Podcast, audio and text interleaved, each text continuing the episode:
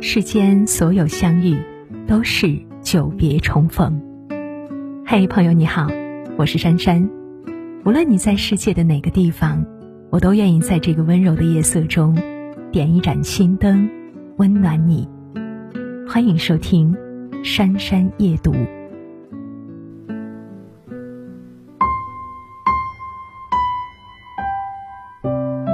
网上有一个热门话题：遇事应该做足准备再开始，还是先搞起来呢？一个高赞的回答令我印象颇深。人生不像做菜，不能等所有材料都准备好了才下锅。生活中我们要做的事情层出不穷，倘若总想等到万事俱备才开始行动，事情非但不能解决，反而会越积越多。《晏子春秋》中有曰：“为者常成，行者常至。”意思是说呀，努力去拼，往往可以做成；不倦前行，通常可以抵达目的地。有时候，与其一味的苦想如何解决，不如让自己先搞起来。先搞起来能反内耗。人们常说，犹豫一万次不如实践一次。一个人越思前想后，犹豫不决。就越容易患得患失。看过这样一则故事：美国一家报社里有位小记者琼斯，一天上司叫他去约访大法官布兰德斯，琼斯大吃一惊，连忙拒绝：“不行不行，他根本就不认识我。”接着他列举出自己不去采访的理由：无名小卒，经验不足。他觉得，即便自己很想见这位名人，但人家未必会接见。琼斯一脸失落，暗自琢磨：或许别人去了会比我表现得更好，我还是别去了。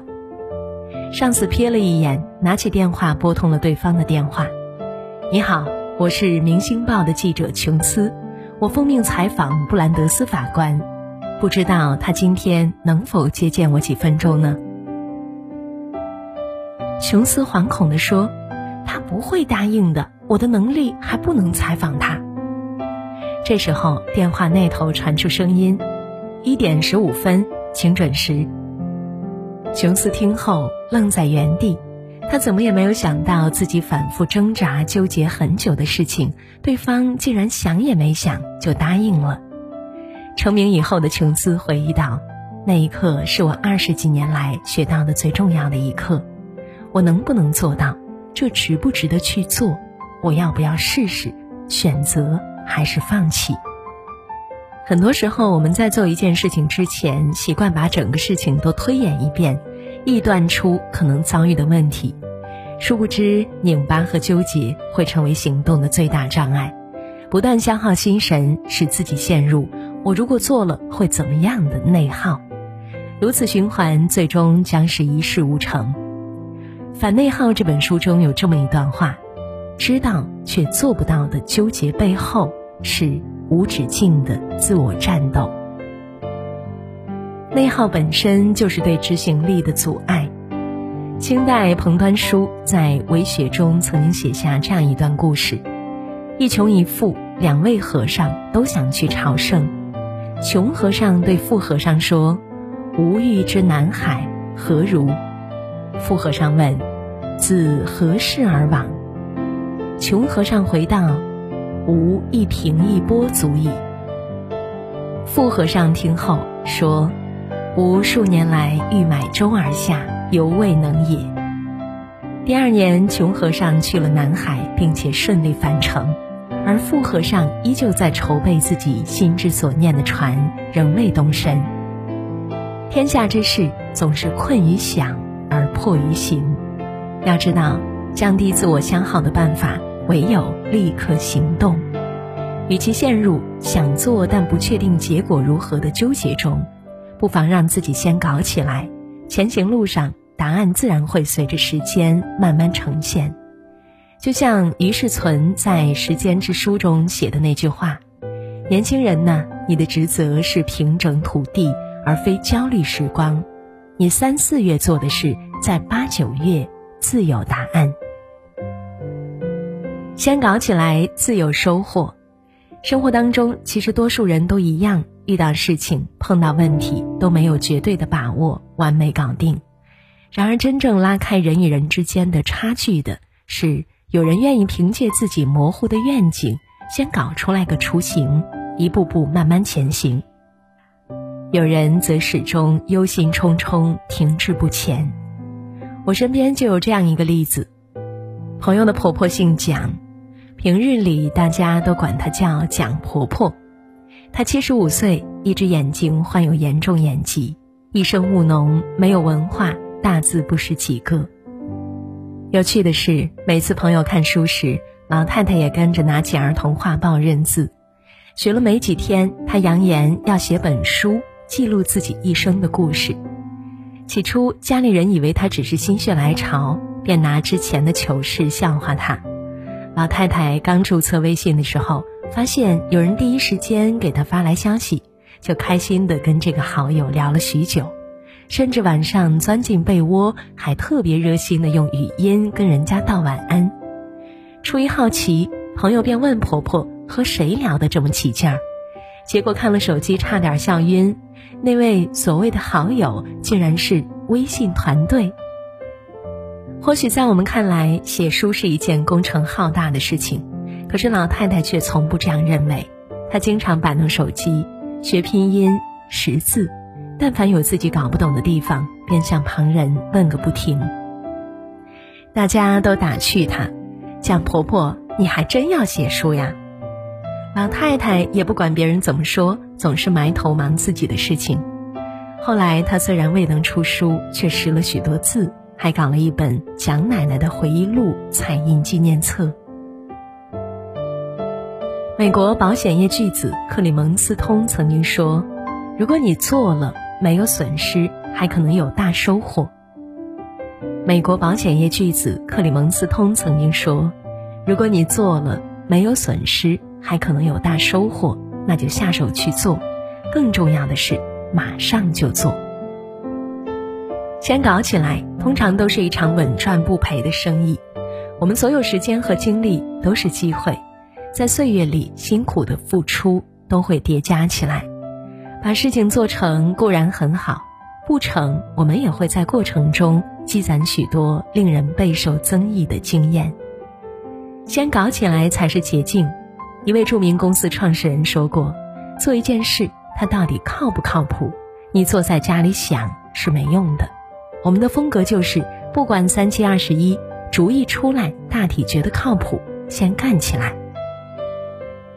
在行动中获得信息，不断的优化调整，既不耽误事情的进程，更不会阻碍自己成长。作家彼得·西姆斯在《小赌注》中写了这样一件事：有一个团队要做一款软件，团队对这个软件的开发起了分歧，一位叫瓦尼尔层的员工。认为应该把软件做的性能强大再发布，另一位叫斯莱默的员工则认为一次性写出完美的代码这种事儿几乎不存在，应该尽快把软件发布，接受用户的使用反馈，然后进行改良。最后的事实是，公司采纳了斯莱默的想法，在不断研发中改善产品缺陷，边做边更新迭代。因为投入市场及时，随着用户增加，他们的设计思路越来越宽，进而取得了空前的成功。职场如此，生活亦是。任何事情，我们都要学会先上场，再适应，最后调整。这让我想起了网友许静分享的一段经历：为了塑形健身，他每天都会看一些健身视频，把那些有用的燃脂速减视频放进收藏夹。朋友得知以后，就带他去了一家健身会所，哪曾想只围观了三十分钟的高强度间歇训练，他就被吓跑了。任凭朋友再怎么喊，他都会以自己体能有限为借口推辞。后来，朋友直接给他申请了视觉课程，把他拽了过去。迫不得已，他只好跟着上完第一节。当他真正体验的时候，他才知道单组动作分解完二十秒。自己只要支撑二十秒就算赢了。这时候他恍然明白，再大的事情，认准目标，找好方向，立即去做就是解决它的最快途径。听过这样一句话：先做起来，是在你与事情之间建立最短路径，让大脑之镜从 if 的如果聚焦在 how 的如何做上。如果遇到的所有事情从有意向到着手做，确定目标之后，减去多余的忧虑，先搞起来才是抵达目的地的捷径。先搞起来能够解决人生百分之八十的问题。为什么我们听过很多道理，却过不好这一生呢？因为很多人都在被动的生活，平时左晃右摆，纠结不定，等到事情长到自己头上来，才不得不去做。逻辑思维 CEO 李天田曾经说：“人生总有很多左右为难的事情，如果你在做和不做之间纠结，那么不要反复推演，立即去做。只要先搞起来，没有什么搞不成的。”前段时间爆火的李子柒就是最好的诠释。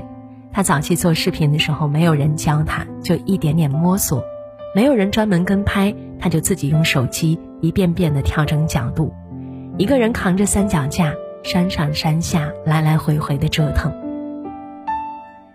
日子从无到有，凭的就是这股说干就干的利落。他用一己之力开创了一个崭新的短视频领域——古风美食。凡事只有先搞起来，在过程中摸出路子，才能找到自己的最佳状态。逢山开路，遇水搭桥。比起空想主义，先搞起来就会超越很多人。想减肥，想写作，想学外语，想考研，先搞起来。遇见困难，逐项解决，我们便会与想要的结果不期而遇。聪明的人永远不会把美好的时光留给焦虑、瞻前顾后、徘徊观望。他们知道，所有想要的东西都不会空降，唯有让自己先搞起来，步履不停走在路上，美好才会逐渐靠拢，生活才会慢慢向阳。好了，朋友们，文章到这里就结束了。我是珊珊，在这样一个美好的夜晚，祝大家晚安。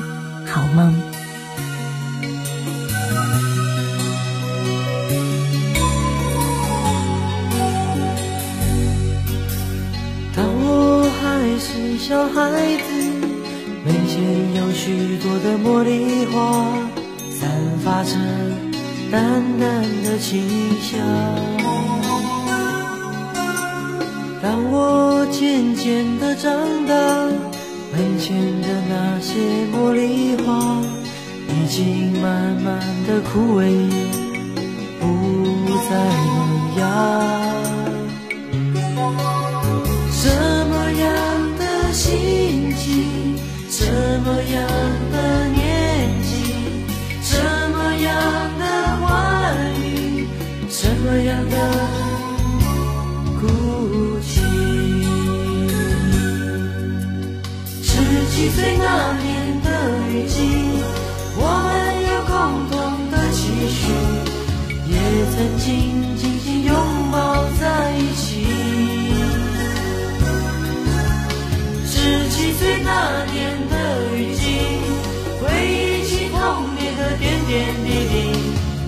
发现成长已慢慢接